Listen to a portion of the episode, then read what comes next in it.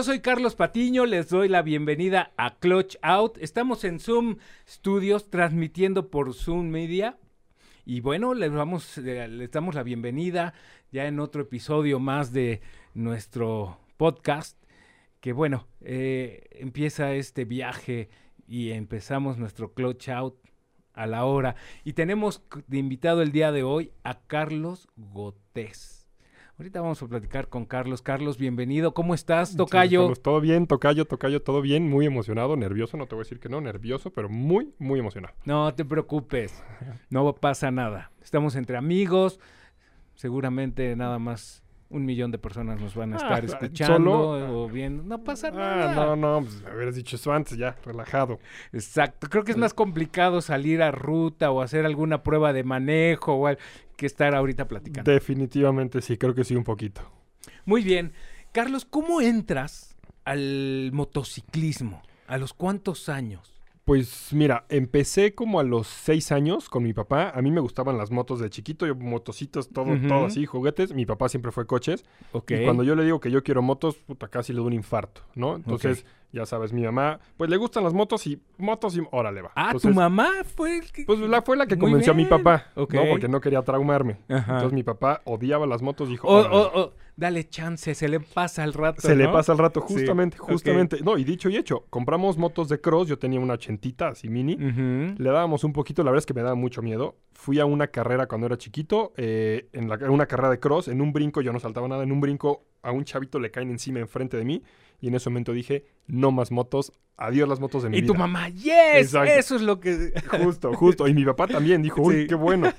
Entonces de ahí, pues bueno, karts. Entonces ya empezamos Ajá. un poco en los coches y la verdad es que retomé las motos como hasta los 19, 20 años. Y por un tema, la verdad es que fue por un tema de movilidad, 100% de ciudad, donde yo ya estaba harto del coche.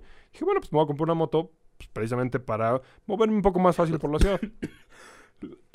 Perdón. En- entonces, en tu familia no había tema de motos. La verdad es que no, coches, coches y aviones. Toda mi familia ha sido de aviones, mi papá es de coches de toda la vida, pero motos, cero, nada. Y tú ya en un tema de movilidad dices, no, yo necesito tener un... eh, eh, moverme rápido, económicamente, seguro, porque hay que decirlo, las motocicletas son seguras, ¿no? Definitivamente, definitivamente. Eh, Pero, ¿qué te lleva? Ahorita vamos a platicar platicamos, qué te llega a esas.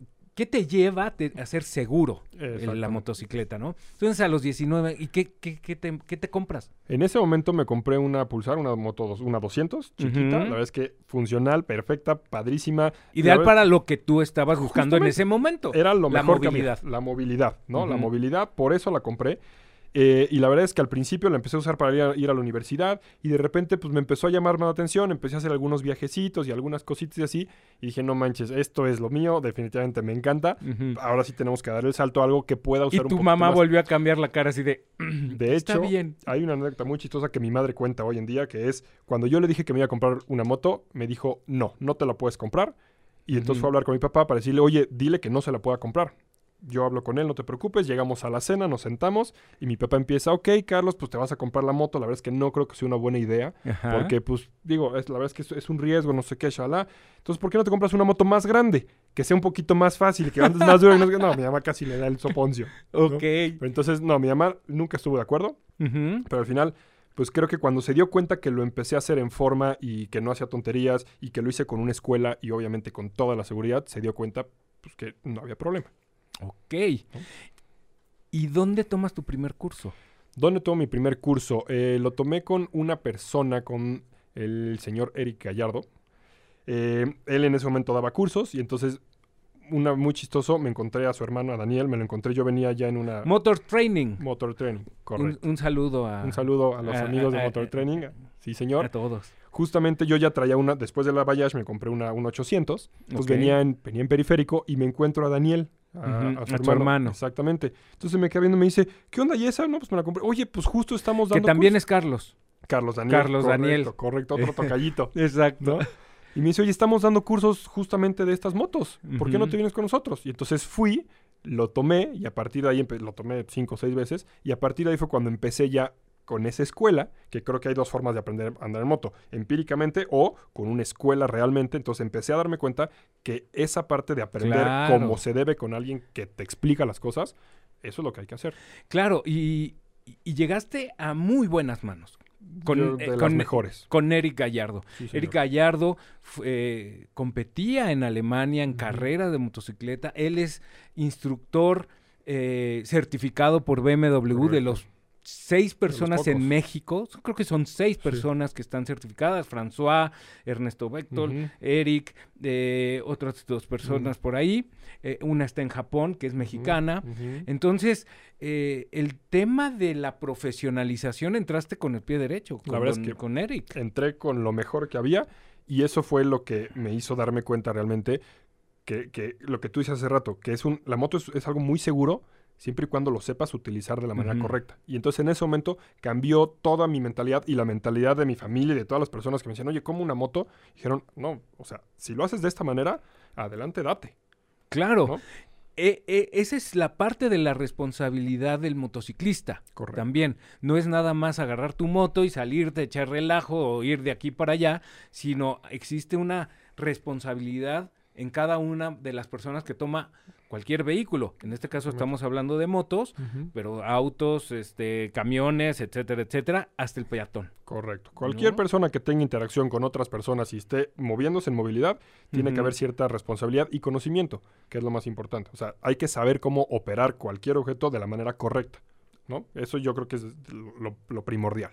Oye, ¿y cómo vas avanzando en, en el tema de, de ser un piloto de prueba y un piloto instructor? Porque bueno, ahora ya alguien toma un curso y ya se siente instructor Sí. y ya se siente con la capacidad de transmitir ese conocimiento y esa técnica, ya sea en auto o en, en- en moto. Correcto. Pues mira, yo para ese entonces, yo ya llevaba como cuatro años dando cursos ya de coches. Digo que dejé las motos de chiquito, me especialicé en coches, ahí sí crecí y me dediqué a eso, corrí coches, corrí cars, todo eso. Entonces, para ese entonces, cuando ellos me invitan, yo ya, ya daba cursos de coches. Ya tenía más o menos el conocimiento de la instrucción. Empiezo en las motos, la verdad es que es algo que me gusta mucho, empiezo a darle, a darle, a darle. Y lo que hice ahí fue llegar a un punto donde tuve tanta experiencia ya en moto que empecé a, no voy a decir dominarla porque nunca llegas a dominar No, algo, no, no. pero a entenderla, a saber cómo se comporta, a sentirla. Entonces, es la combinación, dime, dime. Apar- Aparte, perdón que te interrumpa, Claro, claro. aparte en el momento que tú sientes que dominas X, Y o moto, Mm, pierdes el el respeto, Y, y ganas confianza, que es lo que nunca debes de tener. Mira, hay un dicho que dice que la confianza apesta. Y la verdad es que es muy real y yo se lo digo siempre a todos, a todos mis alumnos. La confianza apesta. Hay que, o sea, no hay que tenerles miedo, pero hay que tenerles respeto. Entonces, cuando tú sientes que ya eres acá muy trucha, ahí es cuando excedes esa línea. Ahí ya Valió. perdiste. Exactamente. Entonces nunca hay que exceder la confianza. Simplemente hay que saber tus limitaciones, hay que saber hasta dónde das. También hay que conocer las, las limitaciones, en este caso de la moto. Y contra eso, con esas dos hay que trabajar. El objetivo es siempre irlas mejorando de manera correcta y con alguien que te enseñe bien. ¿No? Entonces, básicamente es eso. Es eh, para el tema de instrucción, lo que necesitas, o en ese caso lo que yo fui consiguiendo, es poder entender perfectamente las dinámicas, en este caso las dinámicas de una moto, cómo se comporta las llantas, adherencia principalmente, movimiento, peso, cuerpo, todo eso, y sumarle el hecho de, de cómo enseñar eso, cómo transmitir, ¿Cómo transmitir? porque no es fácil. No. Tú puedes ser el mejor del mundo en algo, pero si no sabes explicarlo, ¿cómo le vas a hacer entender a las personas? Entonces lo que tienes que hacer es, en el tema de instrucción, bajarte al nivel más básico y por más que tú sepas todo y la otra persona sepa, hay que explicar desde cero. Eso es súper importante, ¿no? Ponerte en los pantalones de la otra persona y entender o acordarte cuando tú no sabías, ¿no? Eso por un lado. Y en el tema de la moto, o sea, por más que seas buen instructor, perdón, por más que seas buen instructor, si tú el- lo que estás instruyendo no dominas ese tema, pues vas a transmitir algo que no es correcto. ¿Qué es lo que hizo? Ahorita cualquier persona toma un curso y ya se siente con la capacidad de enseñar, cuando realmente están enseñando algo que tal vez ellos ni siquiera entienden. ¿no? Entonces, eso es la Así es. delicadeza de, de un buen instructor, de alguien confiable, y más en un tema que, que hay un riesgo, ¿sabes? O sea, si alguien te dice, oye, es que la moto tienes que hacer esto y te lo está enseñando mal y tú lo haces, existe un riesgo real. Sí, claro. Entonces, es delicado. Esa es la diferencia de, de estar con instructores capacitados, certificados, profesionales, establecidos, a que, des- o que te diga que muchos aprendimos así. Vimos la motocicleta del amigo. Oye, ¿me la prestas? Y te decía, ¿sabes manejar? Claro. Sí, obvio. Te subías, no te veía y tú ibas a ver cómo y te la aprendiendo. apre- aprendiendo. y- Sí, claro. Eso no se puede ya hacer ahorita. Exacto. Es una irresponsabilidad. ¿Por qué? Porque existen todas las facilidades para que puedas tú acceder a estos Exacto. cursos y que tengas bien investigado. Es que es el tema. Es, es un tema muy delicado que es, a ver, tú puedes ah, llevar, no sé, 45 años andando en moto, pero eso no significa que lo sepas hacer bien o correctamente. Si llevas 45 años haciendo las cosas errores. mal, claro. Exacto, entonces tú llegas con Sin alguien... técnica. Exacto, entonces tú llegas con alguien que está empezando y como tienes 45 años dándole, dices, oye, a ver, yo sé, yo te voy a explicar. Entonces lo estás empezando, lo estás metiendo en un mundo mal desde el principio. ¿no? Entonces por Con eso... vicios. Con vicios. ¿Qué tienes tú? Exactamente, por eso el hecho de, de- de hacerlo repetida, repetidamente o, o llevar mucho tiempo haciéndolo no significa que puedas enseñarlo. Por eso la instrucción es un tema ya de, de realmente alguien que entiende y que ha tenido también una escuela, que fue lo que me pasó a mí. Yo tuve la mejor escuela, entonces sumas buenas bases más entenderle, entonces ya puedes dar buena información. y compartir esa información porque muchos deben de pensar que las motocicletas Harley tienen una llanta enorme. No, todo eso es la cama de, de- de fricción y que agarre. No es cierto. Por ejemplo, en cualquier motocicleta es una moneda. Lo que tiene de agarre. De O sea, adherencia contra el es piso. nada más. Todo lo demás es otra cosa. Exactamente. Pero esto es tu adherencia. Justo, justo. Entonces tienes que entender justamente, y ahí ya pasamos un poco a también qué estilo de moto, ¿no? Tal vez si te vas a un estilo de moto un poquito más chopper, más lo que quieras, tal vez la adherencia va a ser muy diferente y el manejo es muy diferente a una moto de pista. Y obviamente una moto doble propósito. Y cada moto se maneja Las diferente. naked. Las naked, ¿no? Que tiene una posición de manejo hacia adelante. Exactamente, pero no vienes completamente acostado. No. Entonces, también es, es- eso. En la sala que vas en las Harley, Justo, ¿no? En justo. las Indian. hasta atrás. ¿Qué Ujú. tanto inclinas? Saber, saber o entender que el objetivo, y esto va a sonar curioso, el objetivo no es inclinar la moto para girar. Todos sabemos que para que una moto gire hay que inclinarla. El objetivo real es inclinarla lo menos posible para que gire de forma segura, que eso es otro ya tema. Pero entonces, como en una Harley la moto se inclina poquito y en una de pista la inclinas mucho más, la posición del cuerpo, todo cambia. Entonces, también, ¿cómo instruyes o tienes que saber instruir en cada estilo de moto diferente? ¿No? Porque su- por más que son motos y tienen dos llantas, son mundos completamente diferentes. Una chopper que una de pista, que una supermoto, que una cross, que un enduro, que totalmente diferentes. Todo. Lo- Todo. Es más, tú no puedes salir con una motocicleta con, de tacos a la, a la calle. Pues lo puedes hacer, pero el riesgo Pero el riesgo o sea, ¿no? es derraparte no está hecho para eso. porque no tiene agarre. Exactamente. Así. Ah, y ahí entonces donde ya subes un nivel y entonces entiendes que hay una forma en la que puedes hacerlo, donde es más seguro, que la llanta no se derrape, pero eso obviamente ya es, conforme vas escalando vas aprendiendo cosas impresionantes. La verdad es que es, es increíble. Es que nos podemos meter a este tema por horas. y de días. la capacitación, de la, del conocimiento de las diferentes eh, modalidades diferentes tipos de motocicleta, diferentes manejos, pero bueno, eh, nos va a dar para muchos programas más. ¿eh? Oye, y en coche vas a hacer pruebas de coche y haces Sí. pruebas de moto. O sea, Correcto. vas avanzando tu técnica, tu capacidad, tu estarte capacitando Correcto. eh, certificando constantemente, te llega a poder realizar estas eh, evaluaciones a diferentes vehículos, en coches y motos. Correcto. Sí, aquí eh, ¿Qué tanto? Porque es diferente y es... el tema es ser neutral, ¿no? No porque... Porque ahorita todos, muchos influencers, mucha gente, no salen de tres palabras. Padrísima, di super diseño, Sí. excelente y me encanta. y wow. Y, Sí. y wow, exacto. Pero no es eso. No. Mira, te voy a decir, es, es un tema complicado. Yo la verdad es que llevo ya muchos años. Eh, empecé no tanto probándolos, pero obviamente haciendo eventos. O sea, yo me dedico a la capacitación de coches, de motos, todo eso, cursos, y también hacíamos muchos eventos de lanzamiento de productos. Entonces, quieras que no manejas muchísimos coches, muchísimas motos, y pues ya con cierto eh, nivel de entendimiento empiezas a, a darte cuenta en qué es bueno esta marca, en qué es bueno o este modelo, este chala. Entonces, lo, lo- lo interesante ahí es que tienes la posibilidad de manejar todo, y puedes sentirlo realmente, ¿sabes? No es como, como simplemente manejarlo y, y como dices, o sea, puede ser que, que- o yo he visto algunas personas que no manches, está padrísimo, está increíble y realmente no tienen idea de lo que puede hacer, ¿no? Nada más porque se ve bonito. Entonces, el tema de probar coches, motos, vehículos, también yo creo que es una, es una cierta responsabilidad de saber que el producto es bueno o es malo y no hablar mal o hablar bien, simplemente ser neutral y decir las cosas como son, Que es lo más difícil. ¿no? Que al final yo que eso es periodismo, ¿eh? Exactamente. Que digo, ya, ya si nos vamos más para allá, hay un tema de, pues si te están pagando no puedes hablar mal y lo que todos sabemos, ¿no? Pero yo en lo personal, yo, Carlos, creo que lo último que he estado haciendo es, a ver, las cosas tienen que ser como son, porque al final el público se merece la verdad, ¿no? Yo creo que es injusto que porque te esté pagando una marca tengas que hablar maravillas cuando es algo que tal vez que no, o, o- o que, que tal vez no es lo mejor. Pero ahora tampoco tienes que decirlas, o sea, que, que, que resaltar lo malo. Yo creo que, como a mí me parece, es esto tiene muy bueno, esto a mí no me encanta. Oye, o meten a, a- a los vehículos o a las motocicletas en un segmento. O sea, te- igual te hablan de una Indian con una KTM. Sí, y no, con una de pista. Exacto. No digo Yamaha porque también hay Yamahas en esos Sí, sí, sí, segmentos, claro, ¿no? Pero, pero no.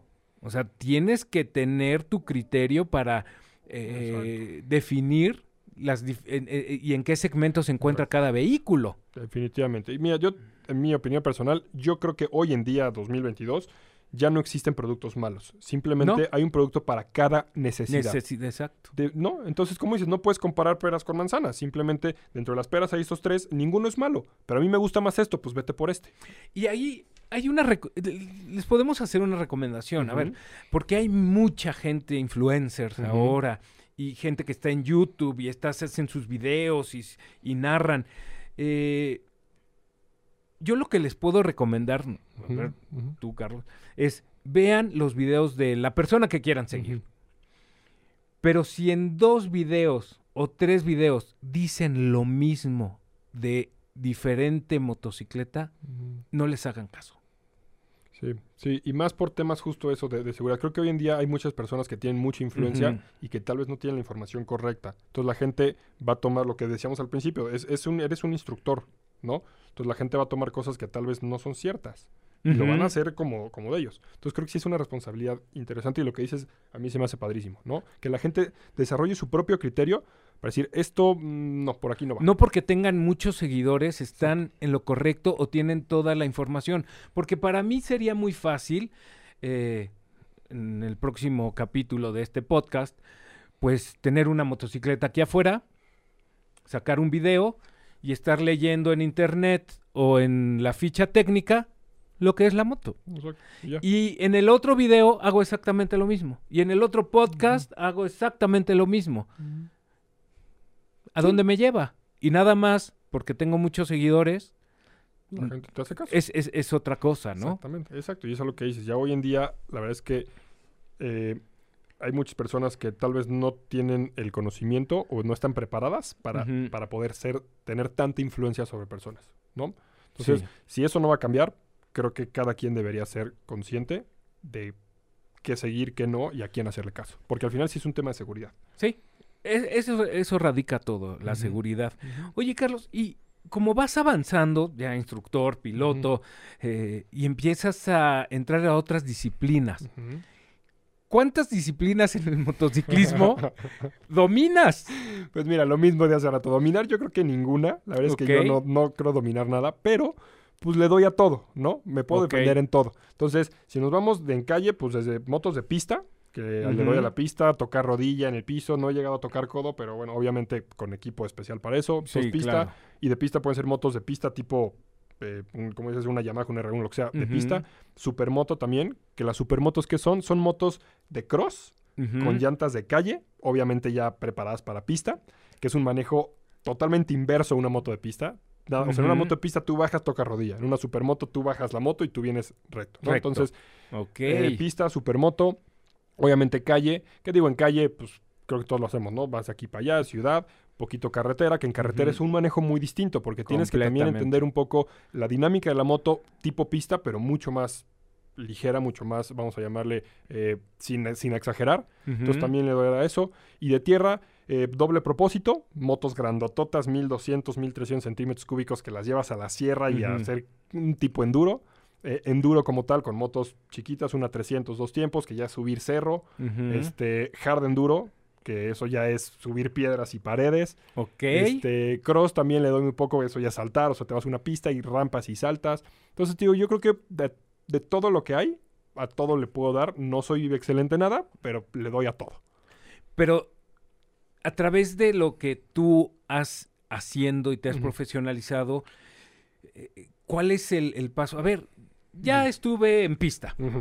Ahora pues, me llama la atención la tierrita, como le decimos, ¿no? Ah, Voy a la tierrita o voy al cerro y te compras, creo que normalmente todo el mundo se compra la doble propósito. A doble propósito. Porque la doble propósito la encajonan y la ujú. en todo Hace lo que todo tenga bien, que ver hace todo tierra, pista, Sí, todo. sí. Pero ¿cuál es la diferencia de cada uno? ¿Y por qué en unas motos pequeñas, en unas más grandes, no te vas a subir al cerro en una 1200? No. Pues mira, realmente cada moto, o sea, las motos, si las vemos como máquinas, tienen primero una geometría distinta. ¿A qué voy con esto? Hay motos que están diseñadas más para girar, otras para ir en línea recta, eh, para la posición del cuerpo, para velocidad, para, para diferentes cosas. Entonces, si te vas a una moto de pista, lo que buscas es que la moto sea compacta, que tenga mucha potencia y que sea muy fácil acostarla. ¿Sabes? Que no sea pesada. Que no sea pesada y que tenga el carenado muy hacia arriba para que la puedas acostar mucho y no peguen los posapiés en el piso. ¿no? Claro. Es una moto de pista. Ahora, si te vas al extremo completo, o sea, al otro extremo, que es una moto de enduro, vamos a llamarle, es una moto muy ligera, o sea, muy, muy ligera, con motores chicos, pero con mucho torque. Sea, no, no necesitas tanta potencia como una de pista, necesitas más torque. ¿Por qué? Porque en la tierra lo que buscas es que la moto sea, como por llamarlo así, brincona. O sea, que puedas levantarla que rápido y un tú tronco. acelerar pueda levantar Sí. y, y- y- y acelerar. Exactamente. Que tenga te- potencia, Que, tenga mucho, mucho torque, o sea, que se mueva. Si nos vamos a una moto de trial, que es, ya es todo lo opuesto, son motos que arrancas en tercera, en cuarta, porque tienes tanto torque que en primera la moto te da 3 kilómetros por hora. Entonces, una moto para tierra, mientras más ligera, mejor. Mientras motor más chico, mejor. La gente que quiere empezar a endurear y se compra una 450, puedes comprar una 250 y va a ser mucho más sencillo porque pesa menos. Ahí lo que quieres, o sea, de nada te sirve tener más motor. ¿no? Las geometrías son muy diferentes, la posición de manejo, todo es muy, muy distinto. Entonces, una doble propósito, a mi gusto, es lo más práctico que hay. A mí son las motos que más me gustan, porque la puedes meter a una pista y puede ser muy rápido. Las puedes meter a, a tierra y hacer, obviamente, no lo mismo que un enduro. Que ahí a lo mejor el cadenado no es tan en B, pero como es más alta, Exacto. te exacto. sirve para acostarla. Exactamente. O sea, yo en pista, la, la moto que yo tengo, que es una doble propósito 1300, Ujú. Eh, yo le he acostado al punto en el que las caras de las llantas se marcan, se tallan, los posapiés vienen rozando, yo vengo rozando rodilla en el piso y la moto se mueve perfecto. Y le he metido a tierra y he brincado, drop, o sea, le he metido a hacer cierto enduro agresivo, muy agresivo, y te lo da como si nada, ¿no? Claro, aguanta la moto. Aguanta, digo, ya Claro. partí dos también a la mitad, entonces Es a lo que. tienen un límite. Pero también tu. Tu condición física Uf. para manejar esa moto en tierra. Déjame decirte, para los que piensan y nos escuchan y que están entrando a este tema de las motos. No, hombre, los motociclistas se desvelan, no hacen ejercicio, es muy cómodo ir sentado, no hacen... Te voy a decir una cosa. Yo he hecho, no todos, pero prácticamente he practicado, he intentado casi todos los deportes que hay, tanto de balones, pelotas, como de, de subirte a una máquina. Y te puedo decir que lo más pesado, cansado que he hecho en mi vida es en el enduro. Subirte una moto de enduro, Sí. o sea, es, es Es- e- eres como Sport Billy. Muchos de los que nos están escuchando no saben qué es Sport Billy. ¿Sabes qué es Sport Billy? sí, pero un, un- un muñequito un de acción, pero muñequito no de acción. Exactamente. Sí. Tú eres muy joven, tienes 20 27 años. 27. Un muñequito, una caricatura que era Sport Billy, que traía una maletita y hacía todos los deportes. Hacía todo. Todo.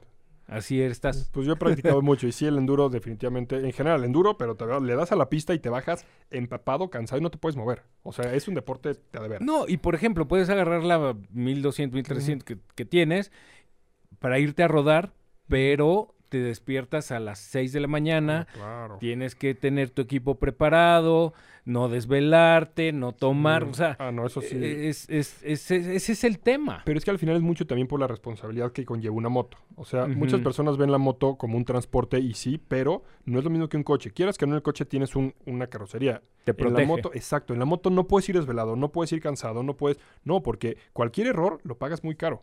Entonces, si le vas a dar la moto al día siguiente, ya sea que vayas a rodar con tus amigos o te vayas a mover a donde sea en moto, pues sí tienes que venir descansado, como dices, no, no haber tomado. O sea, sí es una responsabilidad de veras. Oye, Carlos, a ver, ¿y tú planeas tu ruta para cada modalidad? Eh, sí, depende mucho qué vaya a ser. O sea, si, si es este ruta con cuates de irnos a rodar a un pueblito o lo que sea, generalmente sí ya sabemos dónde vamos a llegar, dónde nos vemos y, y ya es mucho ¿Y qué más fácil. llevas? ¿Qué lleva, por ejemplo, esa ruta con tus amigos? ¿qué, qué equipo llevas? ¿Qué herramienta? ¿Cómo te preparas para salir? Pues mira, lo primero, y eso sí es básico, y eso es, ya se por ruta para subirte a la moto, es equipo completo. O sea, eso sí, no hay más. pantalones con rodilleras o rodilleras, botas, chamarra, casco, todo el equipo completo, ¿no? Eso es lo primero. Segundo, eh, si es una ruta corta, generalmente yo lo único que hago es traigo mi kit de herramientas, que dependiendo de cada moto son diferentes llaves o lo que sea, que traigo suficiente como para, pues igual y, y- y parchar una llanta, o sea, para quitar una llanta y poder parcharla, que son ya sea el, el lime, el este inflador de llantas, o los gusanos para parcharla. Me río porque me acuerdo ahorita. No, yo nada más traigo una cajita de herramientas. En, en un video que si lo pueden ver es muy interesante, o lo ponemos este al ratito. eh, Carlos se fue a, a la montaña y en un golpe le pega, se pega, le pegan a un escape. Bueno, quitaron el escape y a enderezarlo. Es, es- es- es- es muy anecdótico y es muy Sí, chistoso y porque es muy yo, es muy yo. Sí, exacto.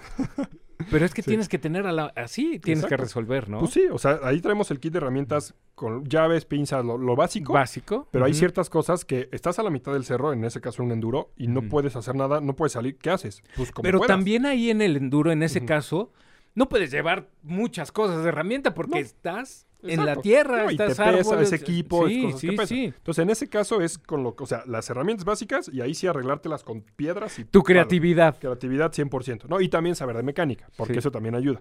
Pero si vamos a hacer cuenta, hacer una ruta larga con amigos o un viaje, lo que hago es, llevo esas herramientas y ahí sí, tal vez llevo herramientas extras, ¿sabes? Llevo un cargador de batería, tal vez, un, un battery tender, este, llevo tal vez dos botellas de lime por si se ponche una llanta.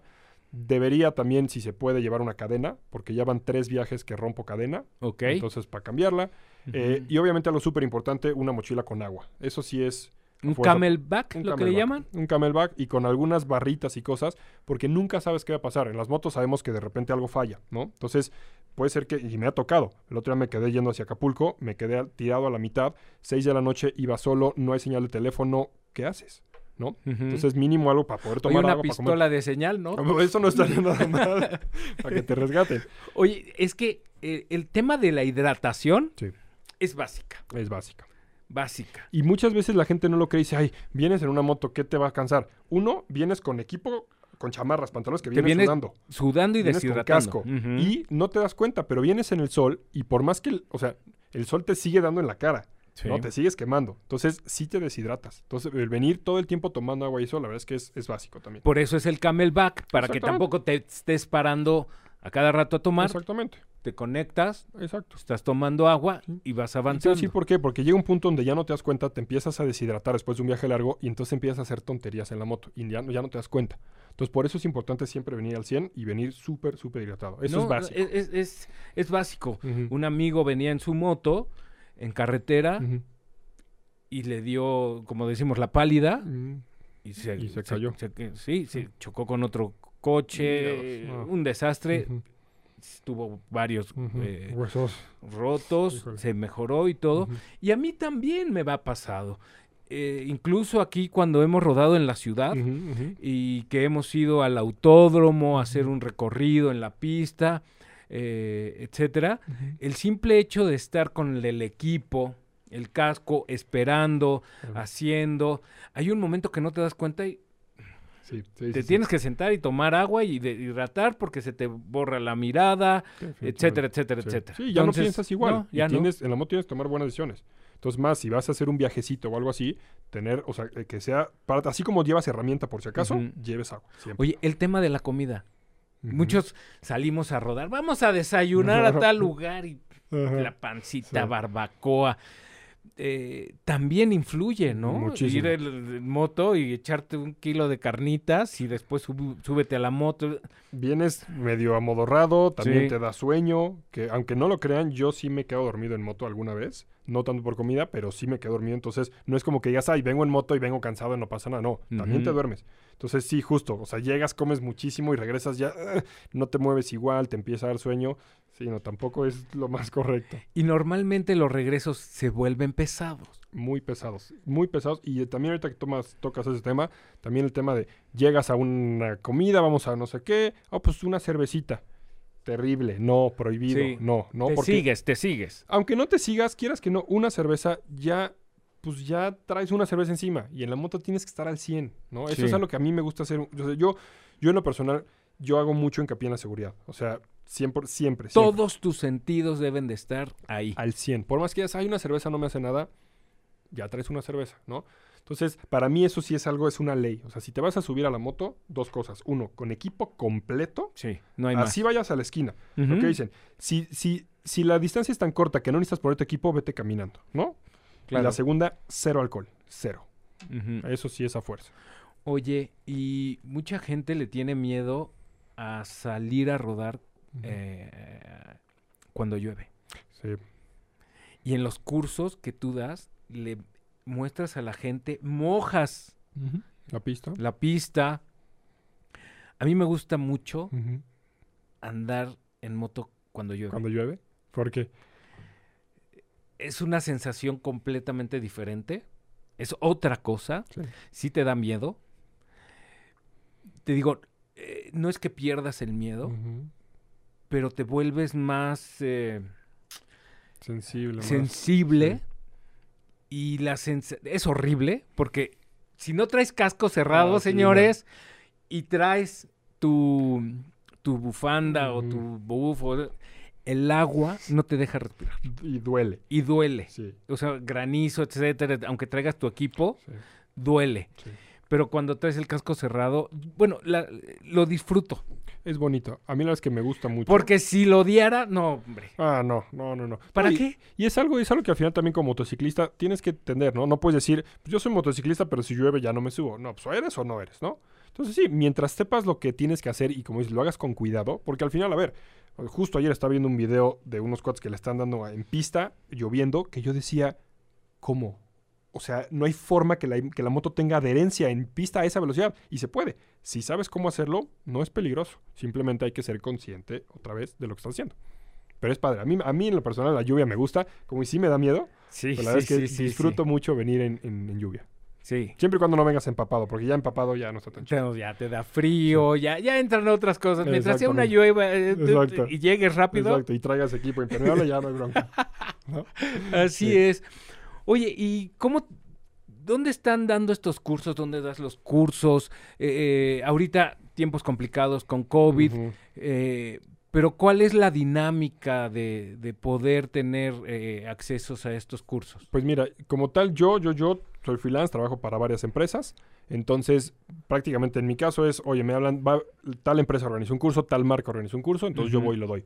Yo por mi lado también estoy tratando de, de apoyar, no tanto como cursos, pero pues sí de apoyar y estoy empezando a sacar algunos videos y así para, pues, para que la gente se capacite un poco de información un poquito más certera este, para, Sí, para sí. transmitir. Pero como tal, pues yo... ¿Cuáles son tus redes sociales? Estoy como Carlos Gotés, Ujú. eh, G-O-T-E-S, Carlos. Gotés en Instagram, eh, en Facebook y en mi canal de YouTube, Charlie Gotés, que ahí es donde estoy subiendo justamente mucho eso de, de, de videos de seguridad en motos.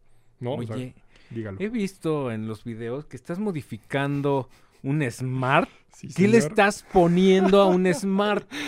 Tenía, como platicamos hace rato, tenía una, una moto 1200 que partí en dos, entonces tenía el motor, Sí, lo vi y, Y- ya me acordé. ¿Ya? Una KTM. una KTM 1190, Adventure. R, la partí en dos y siempre había querido hacer un coche chiquito con motor grande, entonces Le metiste el motor le de la puse KTM. el motor de la KTM al Smart, 150 caballos, justamente esta semana ya caminó.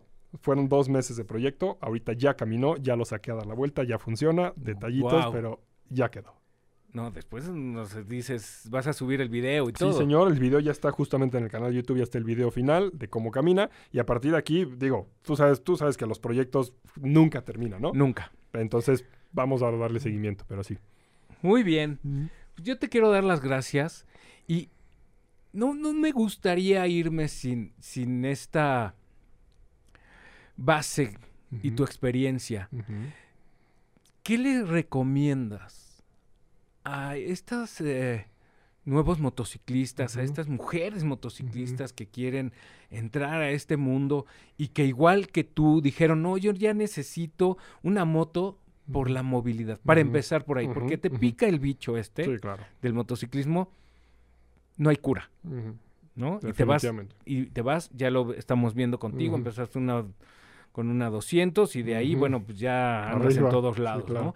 Pero ¿qué les dices a, a estos jóvenes o eh, adultos que quieren entrar? Pues mira, primero que nada, número uno es no te puedes comprar la moto si no tienes el equipo. El equipo que hablamos, casco, botas, equipo completo. Eso es lo principal. Y hay para todos, ¿no? Hay de todos niveles. Sí. A ver, no- y no es que haya equipos malos. O sea, que sea barato no es que sea malo. No, simplemente aguantan diferentes velocidades. ¿no? Pero cualquier equipo es bueno y es mejor que nada. Entonces, número Sí. uno, equipo. Desde el primer momento que te subes a la moto, tienes que tener todo. Eh, Ajá. hablando de eso, casco abierto, casco cerrado, es todo un tema. Es todo un tema. Si nos vamos a la teoría, Un casco abierto, si te llega a sacar de frente, tu cara sigue descubierta. Entonces, parte trasera la tienes cubierta, pero la parte frontal, Y pueden ver muchos videos donde la gente sin dientes Exacto. se rompe la quijada, nariz, etcétera. y te voy a decir una cosa, etcétera. cuando chocas en la moto generalmente te vas de frente. Y como metes las manos, pero vas hacia adelante, las manos generalmente caen y se van para atrás. Entonces, lo primero que tocas son manos, lo segundo es tu cara. Mi recomendación es siempre casco cerrado. Y si se compran ¿Abatible? abatibles, que esté cerrado. O sea, el abatible es un tema porque llegas al semáforo, te lo abres y si no te lo cierras, traes casco abierto. ¿no? Ujú. Entonces, a mí en lo personal no me gustan Ok. por seguridad. Si van a traer abatibles, súper válido, simplemente que seamos conscientes de siempre usarlos cerrados. Ok. ¿Ok? Perfecto. Entonces, número uno, eh, equipo completo. Y número dos, a ver, si tú te compras, por poner un ejemplo, tú te compras un arma para protección, eh, si tú no sabes utilizarla, no sabes operarla, es un riesgo para ti Sí. y para los de al lado. Porque al final un vehículo es un arma. Exactamente. Entonces la moto es lo mismo. Cuando te compras una moto hay que aprender a, a- a manejarla de manera correcta, como tomando cursos con gente que sepa. No te voy a decir que conmigo, con quien sea, pero que sea alguien real que te dé información real. Y la verdad es que mucha gente dice, ay, ¿para qué quiero un curso si cuántas personas no saben andar en moto porque aprendieron solas? Sí, pero cuántas personas no han tenido accidentes. A ver, y en ese tema de cursos, eh, pueden buscarlo en Facebook, en Google, eh, Donde quieran. pero ojo, vean las instalaciones. Creo que lo principal es las instalaciones. Por lo menos un estacionamiento, no en la calle. Exactamente. O sea, si tú vas o buscas información y te dice y ves las fotos, porque no es necesario, ahí Sí, ellos claro. mismos las publican y es la calle, no vayas. Exactamente. exactamente. Ahórrate ese dinero. Carlos. Carlos, muchas gracias. Tocayo, gracias a ti. Un placer. Aquí eh, termina nuestra rodada del día de hoy, Sí, señor. nuestro clutch out y los esperamos el próximo miércoles. Gracias, cuídense. Gracias.